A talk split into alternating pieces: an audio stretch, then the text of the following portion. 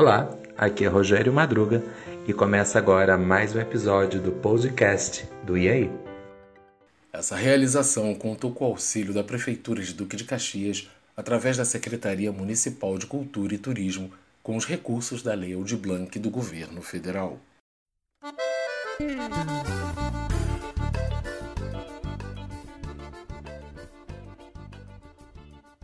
Olá, caro ouvinte.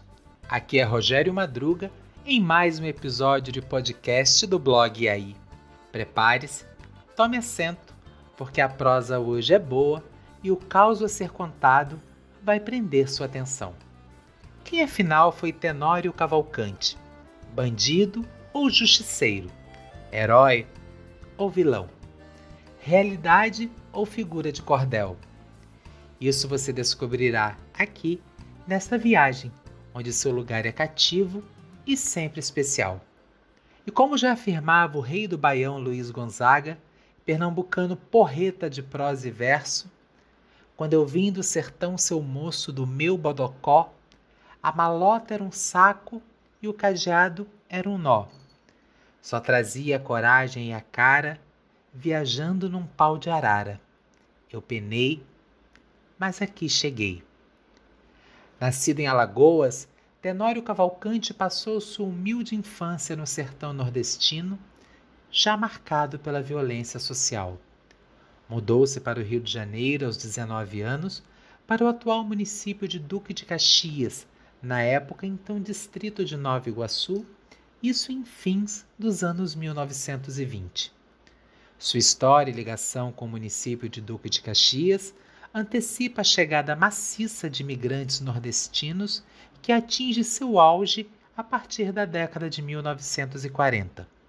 E para situar a figura do homem da capa preta, cangaceiro ou justiceiro, o lampião corisquento de sangue quente e cabelo nas ventas da baixada, convido você para um passeio por uma das heranças culturais do nordestino, presença indispensável em seu matulão além da zabumba, do shot e do baião, que é a literatura de cordel, e através dela situar a figura de Tenório Cavalcante e sua inseparável Lourdinha, companheira de luta e guerrilha, alemã de nascimento, metralhadora parabelo de respeito, temor e medo, nesse universo de personagens fictícias e reais, heróis do povo, conhecedores de suas mazelas e dores.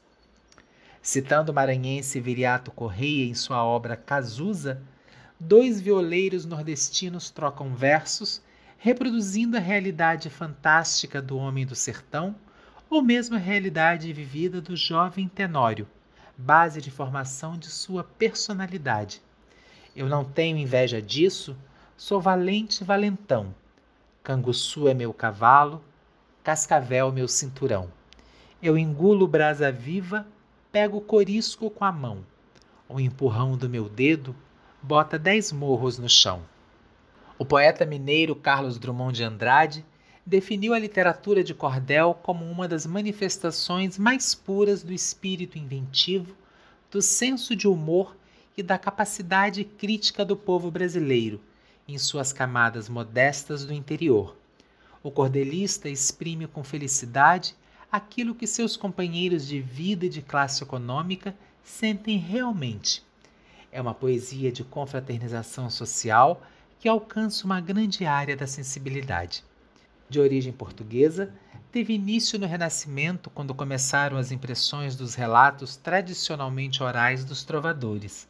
O nome cordel deriva do fato de os exemplares serem expostos para venda em barbantes ou cordéis, Chegou ao Brasil com a colonização, fazendo da região Nordeste seu berço mais frutífero. O gênero aqui resultou da conexão entre as tradições orais e escritas presentes na formação do povo brasileiro, originando uma narrativa poética em linguagem popular, não diferindo em nada de outros tipos de poesia, tendo como temas recorrentes o folclore brasileiro, temas religiosos, profanos políticos, episódios históricos, realidade social e mundos fantásticos.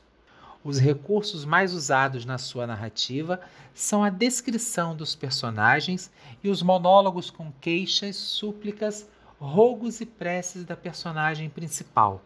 As histórias levam em conta a esperteza para atingir um objetivo.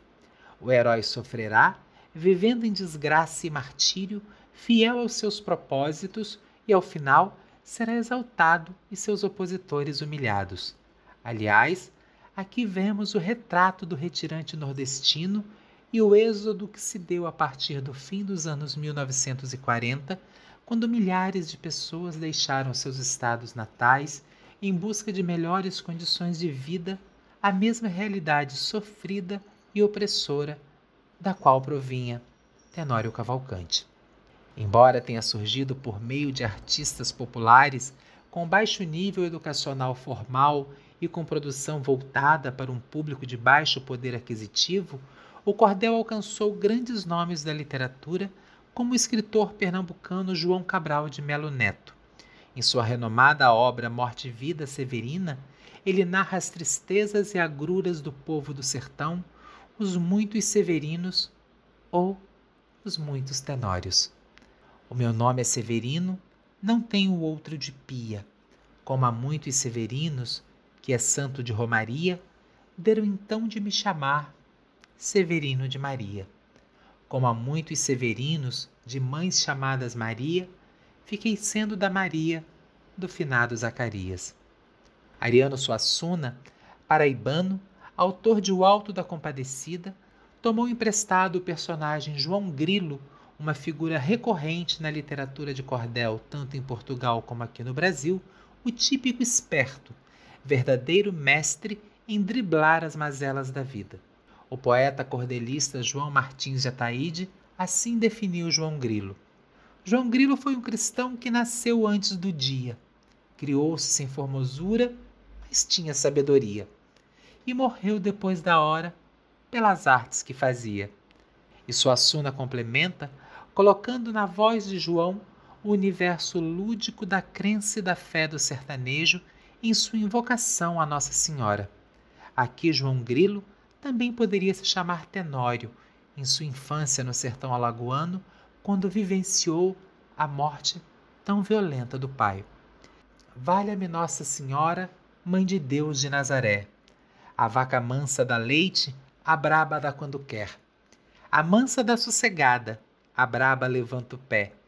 Já fui barco, fui navio, mas hoje sou escaler. Já fui menino, fui homem, só me falta ser mulher. Valha-me Nossa Senhora, Mãe de Deus de Nazaré. Cordel também inspirou as autoras Thelma Guedes e Duca Rachid na construção da telenovela Cordel Encantado, onde a realidade do sertão e do cangaço é misturada com personagens do universo de reis e rainhas europeus, criando um mundo real e fantástico. Todas essas obras foram veiculadas na grande mídia, obtendo alcance em nível nacional, dando visibilidade e levando a literatura de cordel para dentro dos lares. De uma forma literária, cada um leu e viveu a história dos muitos tenórios, severinos, joões, chicós, e tantos outros nordestinos. O cordel influenciou ainda compositores como Ednardo, autor do clássico Pavão Misterioso, música símbolo da luta contra a ditadura militar instaurada no país a partir de 1964, e de forte inspiração no cordel Romance do Pavão Misterioso, escrito na década de 1920. A literatura de cordel tem como objetivo divulgar as artes do dia a dia, as tradições do povo e dos autores locais. É inestimável na manutenção das identidades e das tradições literárias regionais, contribuindo para a manutenção da cultura brasileira, atuando na disseminação de hábitos de leitura e luta contra o analfabetismo. O cordel foi reconhecido como Patrimônio Cultural e Material Brasileiro em 2018. Na cidade do Rio de Janeiro, em Santa Teresa, encontra-se a Academia Brasileira de Literatura de Cordel, fundada em 1989, com o objetivo de resgatar a literatura de cordel, reunir expoentes e aprofundar pesquisas sobre essa importante manifestação popular. Aqui pelas bandas do Sudeste, no Rio de Janeiro, a cultura nordestina está ligada fortemente à Feira de São Cristóvão, no campo do mesmo nome, ponto final de chegada dos caminhões pau de arara, que por anos foi local da famosa Feira de São Cristóvão, trazendo aqueles que tinham deixado o Cariri em busca de trabalho e uma vida melhor. E também as cidades da região metropolitana, particularmente o município de Duque de Caxias, na Baixada Fluminense, onde, em sua famosa Feira Livre, considerada um celeiro da cultura nordestina, tida como a segunda maior feira livre do Brasil, somente perdendo para a Feira de Caruaru em Pernambuco, encontramos cultura e tradição nordestinas em cada barraca, embaixo de cada lona. A propósito, a Feira Livre também é uma tradição que remonta à colonização portuguesa, originada desde os tempos do feudalismo medieval europeu, onde as pessoas se reuniam para trocar os excedentes de suas produções e ou mercadorias. Em algumas regiões do Nordeste, principalmente nos interiores, ainda é possível encontrar essa forma de comércio.